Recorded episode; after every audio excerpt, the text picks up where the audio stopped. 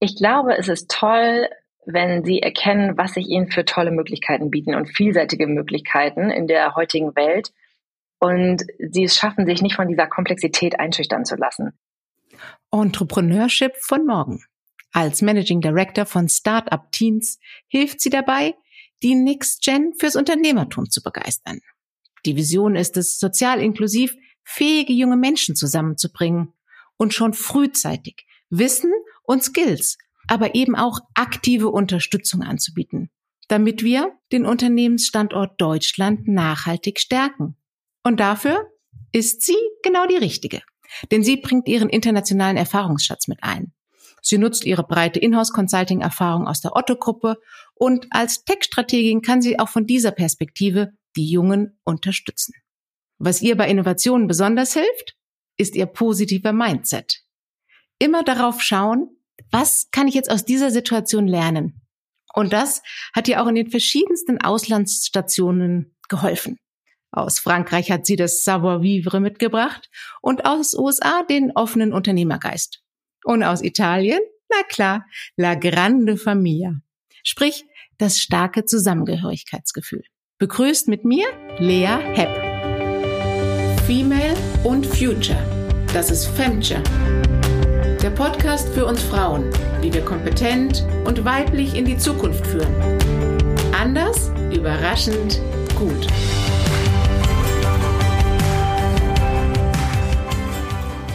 Herzlich willkommen. Hallo Nadine, vielen Dank für die Einladung. Ich freue mich, dass ich hier bin und mit dir heute sprechen kann. Die Gen Z wird ja nicht nur positiv konnotiert, aber aus meinen eigenen Erfahrungen im Corporate Venture Building sehe ich oft engagierte und überzeugte junge Menschen. Und was ich da erlebe, ist eine hohe intrinsische Motivation, einen positiven Beitrag leisten zu wollen. Wie erlebst du das denn bei deinen Teams? Also was ich wichtig finde zu sagen vorab, es gibt ja nicht die Gen Z, sondern es gibt eigentlich immer nur eine erhöhte Wahrscheinlichkeit, dass bestimmte Faktoren auf jemanden zutreffen und dann zum Beispiel auf eine Gruppe von Leuten wie junge Menschen. Nochmal kurz zu Startup Teens. Startup Teens wurde 2015 gegründet und wir beschreiben es immer als das hochkarätigste Netzwerk der Innovatorinnen von morgen. Wir empowern nämlich junge Menschen, in den Themen Unternehmertum und Innovation. Und das machen wir zum Beispiel über eine bundesweite Businessplan Challenge, die dotiert ist mit 10.000 Euro für die Gewinnerinnen und Gewinner und auch Mentorship. Also wir versuchen durch verschiedene Methoden und Maßnahmen eben diese beiden Sachen zu fördern, Unternehmertum und Innovationsgeist bei jungen Menschen. Und gerade bei Startup-Teams, da sehe ich total beeindruckende junge Menschen. Zum Beispiel bei unserem letzten Finale in Berlin, da sind 14, 15, 16-Jährige, die schon ihre eigenen Geschäftsideen teilweise sogar in die Realität umgesetzt haben. Nur mal um ein paar Beispiele zu nennen. Da war ein Team, das hat Löschkartuschen für E-Auto-Batterien als Konzept erstmal entwickelt. Oder da gab es ein Team, die haben sich beschäftigt mit Hilfsmitteln, elektronischen Hilfsmitteln, wie sich blinde Menschen im Raum besser zurechtfinden. Da war eine junge Frau, ich glaube 18 Jahre alt, die ihre eigene App zur Textstrukturierung entwickelt hat. Also ganz viele tolle junge Leute. Und auch bei den Alumnis aus den letzten Jahren sehen wir einfach, was da für ein Unternehmergeist und für eine Motivation drinsteckt, wirklich was bewegen zu wollen. Also da habe ich ein super positives Bild von den jungen Menschen, die mir da begegnet sind. Aber um nochmal auf deine Frage zurückzukommen, das Vorurteil, dass die junge Generation faul ist und nicht arbeiten will, ich glaube, das ist so alt wie wahrscheinlich wie die Menschheit. Das gab es, glaube ich, schon immer. Und wenn wir auf Studien gucken, sehen wir, dass es auch heute so ist, dass die jungen Leute gar nicht weniger arbeiten wollen, sondern anders und im Zweifelsfall eben deutlich flexibler. Was auf jeden Fall stimmt, ist, dass wir sehen, dass sie mehr einfordern von Arbeitgebern. Aber das ist ja auch relativ leicht zu erklären, weil sie eben durch den demografischen Wandel eine viel bessere Verhandlungsmacht haben, ihre Punkte eben durchzusetzen. Und nochmal, um auf die Punkte ein bisschen näher einzugehen, was ist das denn eigentlich, was sie fordern? Zum Beispiel sowas wie, ich will Sinn finden in meiner Arbeit. Ich habe einen total starken Drang, Purpose zu erleben in dem, was ich tue. Oder ich habe einen Fokus auf Output statt auf Input. Was heißt das? Ich will keine Überstunden machen zum Beispiel. das sind am Ende ja eigentlich menschliche Bedürfnisse, die Generation eigentlich verbinden. Das haben ja nicht nur junge Leute den Wunsch danach, sinnhafte Arbeit zu tun. Sie haben einfach im Zweifelsfall eben die stärkere Position, um das durchzusetzen. Und was das jetzt für die Firmen bedeutet aus meiner Sicht, die müssen da die Realität anerkennen. So, es ist erstmal so, wie es ist und versuchen das Beste draus zu machen. Und am Ende ist es auch eigentlich eine Frage der Wirtschaftlichkeit, dass ich versuche, ein Umfeld zu schaffen, mit dem ich erstmal genügend Leute ansprechen kann, die dann bei mir arbeiten wollen und die dann auch in ihre volle Leistungsfähigkeit bringe, dadurch, dass das eben Umfeld ist, in dem sie sich wohlfühlen und ernst genommen fühlen, wertgeschätzt fühlen. Ich glaube, das ist nicht nur eine, eine nice-to-have-Frage und man hat irgendwie das Gefühl, man tut den Leuten nur was Gutes, sondern auch die Unternehmen tun sich selbst was Gutes, dass sie die Leute da in ihre Leistungsfähigkeit bringen. Absolut. Und da kommen jetzt eben andere Faktoren zur Bedeutung im Vergleich zu früher. Da war es wichtig, dass wir die richtigen Technologien zur Verfügung gestellt haben, dass die Prozesse funktioniert haben und die Schnittstellen klar definiert waren. Ja. Aber wenn ich heute drauf gucke und mir die Frage stelle, wie bringe ich meine Mitarbeitenden voll in die Leistungsfähigkeit, da brauche ich kreative, komplexe Problemlösungsskills. Ich brauche innovative Gedanken, outside of the box denken. Und da ist es eben eine Grundvoraussetzung, was ich gerade beschrieben habe. Denn jetzt geht es darüber hinaus, etwas Neues gestalten zu können im unternehmerischen Kontext. Und dazu müssen wir die Next Gen eben befähigen und auch entwickeln. Und da gibt's natürlich ganz andere Mechanismen. Und du hast zum Beispiel Werte und Purpose angesprochen. Wie erlebst du das denn in der Berufspraxis? Und was könnte ich als Führungskraft daraus für mich lernen und mit auf den Weg nehmen?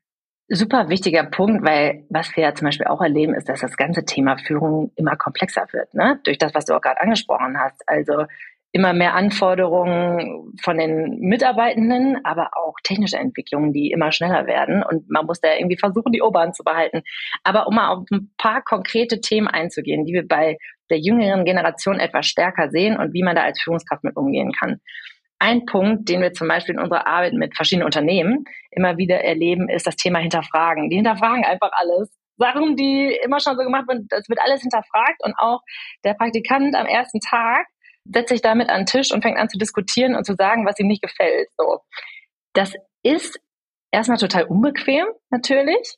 Aber auch da steckt ja eine total große Chance drin, ähm, wenn Dinge angesprochen werden, die vielleicht wirklich verbessert werden können. Und was ich da auch einen guten Punkt finde, sich mal dieses ganze Konzept des Reverse Mentoring einfach präsent zu machen. Das wird ja in vielen Firmen auch schon gelebt. Aber dieses große Konzept kann man ja einfach mal ganz konkret umsetzen. Das heißt, ich suche mir vielleicht in meiner Firma jemanden oder einen Kollegen, Kollegin, die entweder deutlich älter ist als ich oder deutlich jünger oder deutlich erfahrener oder deutlich weniger erfahren und guck mal, was kann ich denn von der anderen Person lernen? Also von der erfahrenen Kollegin vielleicht, was heißt ich, hat schon sieben Umstrukturierungen mitgemacht. Wie kann ich eigentlich so resilienter durchschreiten? Und von dem jungen Mitarbeitenden, jungen Kollegen, wie kann ich mich denn jetzt mit einem bestimmten Tool mal auseinandersetzen? Das wäre jetzt sowas auch relativ vorurteilhaftes, aber. Oder plakativ nachvollziehbar, nennen wir es so. Plakativ, genau. Ein anderer Punkt, das hatte ich ja vorhin schon genannt, Purpose. Auch da, es ist ja total gut, wenn es Aufgaben gibt, die auch Sinn stiften, weil vielleicht sind ja auch Aufgaben, die keinen Sinn stiften, gar nicht so sinnvoll. Und auch da gibt es aus meiner Sicht eine große Chance drin, zum Beispiel zu sagen, die Aufgaben, die wenig gefühlten Mehrwert haben, aber vielleicht trotzdem einen Mehrwert haben, vielleicht kann man ja da überlegen, kann man die automatisieren oder kann man die anders lösen und dann die technischen Möglichkeiten von heute nutzen, dass sich die Menschen im Unternehmen tatsächlich um zum Beispiel auch zwischenmenschliche Themen kümmern können, wo der menschliche Faktor eben ganz entscheidend ist. Ein dritter Punkt neben Hinterfragen, Purpose, den ich auch total wichtig finde, ist alles rund um mentale Gesundheit. Wir erleben ja, dass gerade jüngere Menschen mit dem Thema mentale Gesundheit oft viel offener umgehen und zum Beispiel sagen, ich gehe zur Therapie oder mir geht's heute nicht gut, ich brauche jetzt mal einen Tag für mich, weil ich private Probleme habe, die ich für mich erstmal verarbeiten muss. Die gehen da einfach viel offener mit um.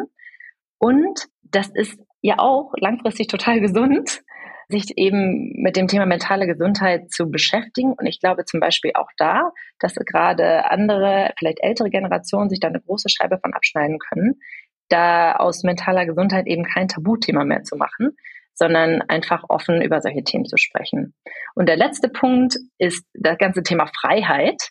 Also Flexibilität hatte ich ja vorhin schon gesagt, das ist was, was wir tatsächlich auch in Studien sehen können, dass es junge Menschen als wichtiger einordnen als vielleicht äh, ältere Generationen. Wir haben ja, also mindestens mal in Corona erkannt, was für Freiheitsgrade möglich sind bei vielen Berufen. Auch nicht bei allen, aber gerade bei diesen klassischen Bürojobs. Und was tatsächlich auch remote möglich ist.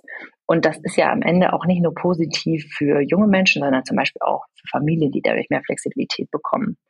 Aber da ist für mich auch fast der größte Punkt für Führungskräfte mit drin, Freiheit und auch in der Praxis wahrscheinlich Remote Work ist gar nicht für jeden das Richtige im Sinne von bestimmte Kompetenzen muss man erstmal erlernen. Und gerade junge Menschen, die ins Berufsleben einsteigen, können sich auch verloren fühlen in zu viel Freiheit. Und dann ist es aus meiner Sicht für Führungskräfte die wichtigste Aufgabe, erstmal einen klaren Rahmen zu setzen und tatsächlich auch ein Toolkit mit an die Hand zu geben, dass man selbst in der Lage ist, so zu arbeiten. Wir bei Startup Teams und Gen Talents, Gen Talents ist ein Teil von Startup Teams, arbeiten ja viel mit verschiedenen Unternehmen zusammen und haben genau diese Herausforderungen ganz oft gespiegelt bekommen. Und um tatsächlich eine Möglichkeit zu schaffen, angehende junge Führungskräfte auf diese herausfordernden Aufgaben vorzubereiten, haben wir die Future Leaders Academy gestartet vor kurzem und das können wir auch gerne in den Shownotes verlinken, wenn euch das interessiert. Da haben wir ein sechswöchiges Online-Programm gestartet, wie man sich tatsächlich auf diese Herausforderungen ganzheitlich vorbereiten kann, mit vielen auch Praxiserfahrungen, sodass man da eben so ein konkretes Toolkit mit an die Hand bekommt. Ja, und ich erlebe das auch bei uns. Wir arbeiten mit jungen Teams und der nächsten Generation zusammen, wenn wir die Ventures aufbauen. Und da brauchen wir natürlich genau diese Freiheiten und diese Flexibilität, die uns die Remote-Arbeit gibt. Aber es wird auch ganz oft von den Teams gewünscht, dass man wieder sich trifft, dass man im Büro zusammensitzt. Gerade wenn es darum geht, was zu lernen oder sich auszutauschen oder mal eine Brainstorming-Session zu machen. Und gerade vor zwei Wochen hatte ich eine Situation, da kam ein junger Kollege auf mich zu und ich habe aktiv angeboten, lass uns früh ins Sparring gehen. Und er sagte, oh, gut, Nadine, dass du das ansprichst. Ich habe mich nämlich nicht getraut. Und wenn man aber genau dieses Verständnis auch von Leadership hat, dann kommt man aus dem Managing und dem Controlling raus und kann tatsächlich für sich selber, aber auch für andere Freiräume generieren. Also das erlebe ich ganz genauso, wie du das auch beschrieben hast. Total. Und gerade zu Beginn einer Berufslaufbahn oder wenn man neu in einem Unternehmen ist, hat man ja auch viele kleinere Fragen, für die man nicht jedes Mal vielleicht jemand anrufen möchte. Ne? Und ich glaube auch gerade da ist es total wichtig, um die Leute nicht zu verlieren, eben auch dieses physische Miteinander zu haben, um sich da auszutauschen und auch belastbare Beziehungen aufzubauen. Das geht natürlich auch nochmal einfacher. Ich will gar nicht sagen, dass es nicht geht, wenn man es komplett remote macht, aber es ist deutlich einfacher, wenn man sich eben auch mal persönlich face-to-face -face sieht und austauschen kann. Und wenn man als Führungskraft dann auch genau diese Offenheit vorlebt. Total. Ich glaube, das ist ein elementarer Bestandteil jeder Beziehung, Arbeitsbeziehung und auch zwischen Führungskräften und dem Team, dass man einfach ein ganz klares Erwartungsmanagement macht. Und zwar gegenseitig, dass man gegenseitig austauscht, was ist mir wichtig, wie möchte ich gerne arbeiten, wie kann ich auch am besten arbeiten und dann natürlich auch in Abhängigkeit von den Aufgaben, die es gibt, das passende System findet, wie das eben am besten zu realisieren ist. Und jetzt hast du es auch schon ein bisschen angedeutet, welche technologischen Veränderungen, aber auch welche organisatorischen Adaptionen gerade notwendig sind. Und wir leben ja in einer Zeit, in der wir mit ständig veränderten Rahmenbedingungen umgehen müssen. Und das bewirkt natürlich noch viel mehr Transformation als das, was wir bisher schon erlebt haben. Und jetzt haben wir noch gar nicht den Aspekt der Nachhaltigkeit und der sozialen Transformation angesprochen. Wie erlebst du denn das in den nächsten Generationen? Haben die da einen höheren Drang oder sehen eine größere Notwendigkeit, sich darauf zu fokussieren und dann auch das in die Innovationskultur des Unternehmens einzubringen? Also ich glaube, so diese ganzen Thema soziale, ökologische Nachhaltigkeit, das ist natürlich wieder eng verbunden mit Purpose. Ne? Ich möchte auch für ein Unternehmen arbeiten, was meine Werte teilt oder wo wir eben ähnliche Werte haben. Und äh, das ist aus meiner Sicht auch oft ein Hygienefaktor. Also wird einfach erwartet, wenn ich für ein Unternehmen arbeite, dass das auch wertekonform ist mit dem, was ich eben so mache. Und aus meiner Sicht, gerade so in Zeiten des Fachkräftemangels, müssen sich die Unternehmen da tatsächlich Gedanken machen, wie sie das eben auch umsetzen können. Und nicht nur als nice to have, schöne Marketingkampagne auf der Unternehmenswebsite, sondern ich erlebe das so, dass die Leute auch ein bisschen mehr graben und tiefer nachschauen. Es muss auch tatsächlich was dahinter stecken. Zu dem Thema Innovation, was du gerade auch in deiner Frage inkludiert hattest. Ich glaube, wichtig ist die Erkenntnis, das muss ich dir wahrscheinlich auch nicht sagen, du bist ja auch schon sehr erfahren in dem ganzen Bereich. Innovation muss ein absoluter Teil der DNA eines Unternehmens sein. Also das ist kein nice to have für gute Zeiten, sondern es hilft, glaube ich, diese Grundhypothese im Kopf zu haben. Jedes Businessmodell hat eine Halbwertzeit.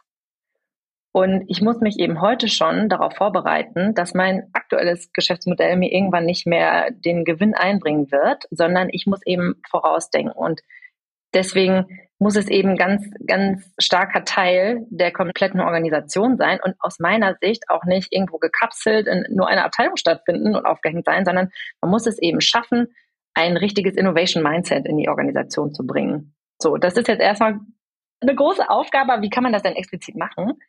und was kann ich zum Beispiel auch als einzelne Person, als einzelne Führungskraft machen. Und ich glaube, was ein ganz guter erster Schritt ist, tatsächlich sowas wie Mut explizit zu fördern. Den Mut, auch mal neue Sachen auszuprobieren, den Mut, auch mal ungewohnte Wege zu gehen. Natürlich jetzt auch nicht irgendwelche Risiken, die überhaupt gar keinen Sinn machen oder nicht überschaubar sind, aber sinnvollen Mut fördern, sage ich jetzt mal, und zu belohnen. Also das zum Beispiel auch in eine Zielvereinbarung reinzuschreiben. Und zu sagen, wir gucken uns das explizit an wo du Mut gezeigt hast oder wo du dich mutig verhalten hast. Ich glaube aber auch, dass so eine komplette, ich sage jetzt mal Grassroot-Bewegung nicht funktionieren kann und am Ende wahrscheinlich auch noch zu Frust führt. Damit innovative Themen tatsächlich umgesetzt werden, sind das aus meiner Sicht eigentlich zwei, drei wesentliche Faktoren, die da notwendig sind. Nämlich erstmal, ich brauche das Commitment des Managements. Das muss eine Priorität sein und es muss auch klar sein, dass das eine Priorität ist. Dann brauche ich ganz einfach die Ressourcen, also ich brauche Zeit und ein Budget. Und die Führungskräfte im dritten Schritt sind dann eben verantwortlich, auch einen Rahmen zu schaffen, wo die Mitarbeitenden die Möglichkeit haben, diese Themen eben am Ende umzusetzen. Und wieder um das ganz pragmatisch zu sehen, was ich als einzelne Person machen kann, wenn ich zum Beispiel ein Thema habe, das ich vorantreiben will, sucht euch Allies, sucht euch Leute, die euch begleiten, die euch unterstützen, die die Idee toll finden, weil aus meiner Erfahrung ist die Realität eigentlich, dass oft gar nicht die Idee in Umsetzung kommt oder die Innovation, wo man sagt, das hat das größte Umsatzpotenzial oder die größte Kosteneinsparung, sondern es ist viel simpler. Die Sachen werden umgesetzt, wo es jemanden gibt, der mitmacht, der bereit ist, das umzusetzen und ja, einfach ganz operativ das Thema unterstützt weil sonst landet es nämlich meistens auch in der Schublade, die gute Idee, bei so einer total gut ausgearbeiteten Bewertung und dann hat man eine Idee mit 7,3, eine Idee mit 7,1 Bewertung. Aber am Ende ist das wahrscheinlich eine Scheinsicherheit, sondern man muss einfach gucken, wer hat den Bock mitzumachen und welches Thema kriegen wir auf die Straße. Tatsächlich. Und der Innovationsguru Josef Schumpeter sagt ja auch, Innovation ist 30 Prozent die Idee und 70 Prozent die Umsetzung. Also genau dieses Argument, das du gerade gebracht hast. Und natürlich ist es wichtig, dass wir den Rahmen setzen, dass die gesamte Infrastruktur im Unternehmen darauf ausgerichtet ist, Innovation nach vorne zu treiben. Aber es braucht ja auch tatsächlich die Kompetenz und die Skills, das zu tun. Ja. Also die Idee und der Wille zur Umsetzung und die Möglichkeit, die das Unternehmen dafür bietet, sind das eine. Aber was muss ich dann wirklich können? Ja, da bekommt ja auch jetzt der Begriff Future Skills immer mehr Relevanz.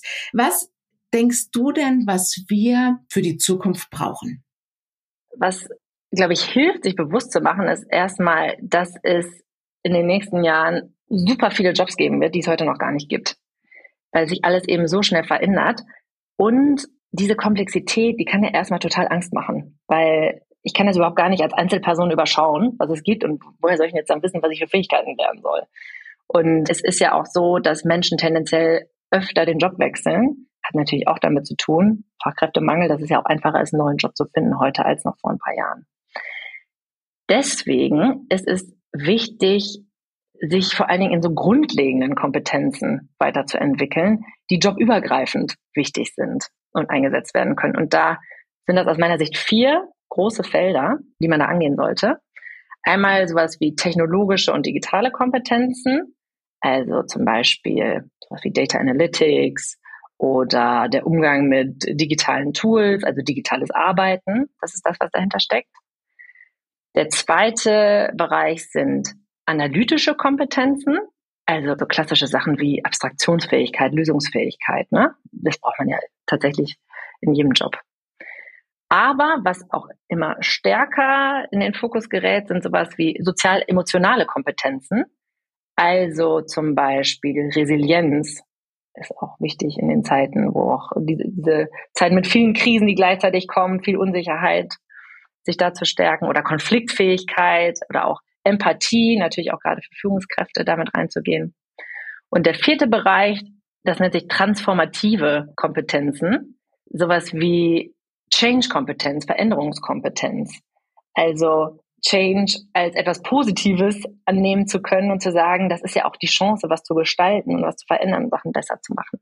Also technologisch, digital, analytisch, sozial, emotional und Veränderungs-, also transformative Kompetenzen. Und was auch noch wichtig ist, das macht man jetzt nicht in einem Zwei-Tage-Seminar und ist dann fertig, sondern man sollte das tatsächlich versuchen, in den Alltag zu integrieren und Lernen tatsächlich als Teil seines Arbeitsalltags einzubinden. Und das muss ja jetzt auch nicht immer eine Riesensache sein, sondern das kann ja auch einfach mal sein, morgens auf dem Weg zur Arbeit jeden Tag mal in einen Podcast reinzuhören oder zum Beispiel in diesen hier. Genau. Also es können auch kleine Sachen sein und das dann auch gerne teilen, zum Beispiel auch im Team, dass man da einfach sich regelmäßig Inspiration holt und das nicht irgendwie so als Druckbetankung macht, neue Sachen zu lernen an einem bestimmten Zeitraum, sondern das tatsächlich in kleinen Schritten immer weiter vorantreibt. Spannend. Ich habe mal einen Bericht gelesen, wie viel es tatsächlich verändert, wenn du dich morgens entscheidest, einen anderen Weg ins Büro zu gehen. Ja, das kann ich mir vorstellen. Und es sind dann ja auch kleine Sachen, ne? Also das kostet nichts, das kann man jeden Morgen machen. Aber es ist eben ein ganz anderes Mindset, was dahinter steht, ne? Sich auf Neues einzulassen und mal zu gucken, was passiert. Vielleicht auch ohne zu wissen, was passiert. Ganz genau. Und du öffnest die Sinne. Du nimmst wieder ganz andere Dinge wahr, weil du einfach nicht auf Automodus stellen kannst, sondern dich neu orientieren musst. Und damit gehst du offener und sensibler, also im wahrsten Sinne des Wortes mit der Sensorik durch die Straßen. Interessant. Und es gab auch eine Studie, bei der man Teams untersucht hat und es ist nachgewiesen, dass ein Team, das mit mehr Unterbrechungen im Arbeitsprozess konfrontiert war, am Ende die innovativeren Ideen und die innovativeren Lösungen kreiert hat. Jetzt heißt natürlich nicht, dass wir ständig ununterbrochen nerven und unterbrechen sollten, aber wir können durchaus Disruptionen im Alltag umarmen und sagen, hey, das hilft mir jetzt vielleicht was Neues zu gestalten, neue Wege zu gehen, was Neues zu denken. Ja, wahrscheinlich braucht man da am Ende auch noch eine Balance. Ne? Zu viel sollte es auch nicht sein, aber genau, sich auch mal öffnen, vielleicht noch eine neue Perspektive mit reinzubringen und zu überlegen, ob man noch auf dem richtigen Weg ist. Ja. Was ich auch ganz spannend fand, als du die sozialen Kompetenzen angesprochen hast, wenn wir den Blick auf Diversity richten, da erleben wir es ja auch, dass wir genau das tun, um die Innovationskraft zu stärken.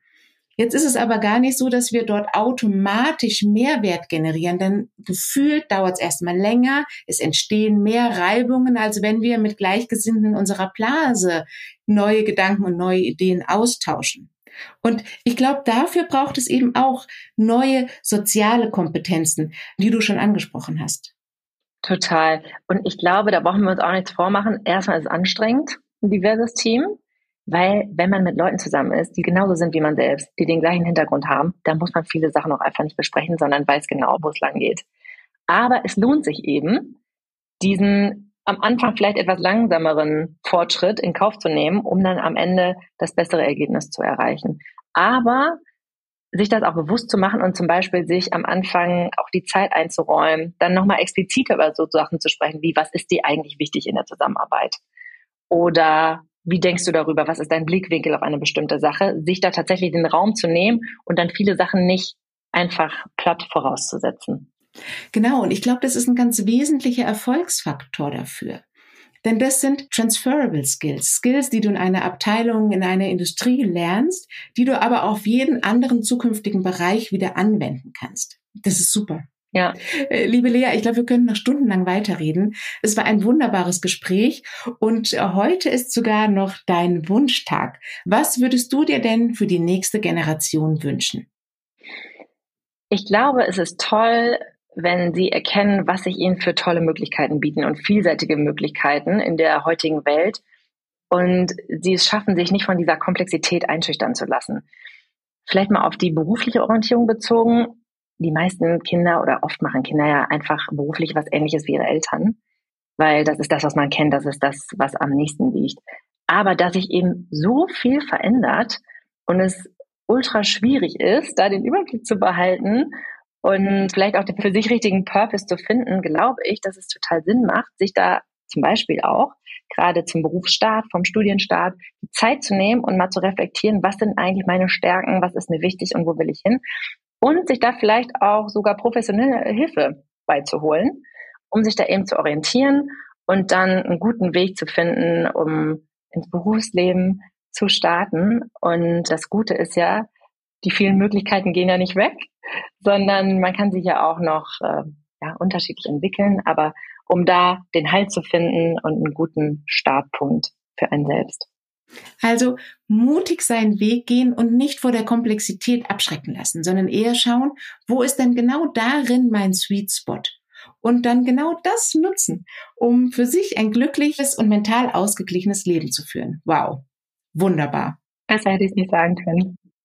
Liebe Nadine, vielen Dank für deine Zeit, für dieses interessante Gespräch und toll, dass du dich um diese spannenden Themen kümmerst. Herzlichen Dank, Lea.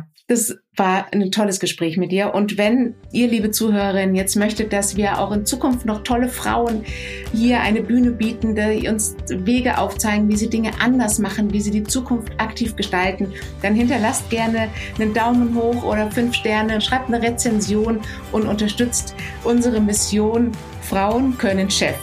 Natürlich weiblich.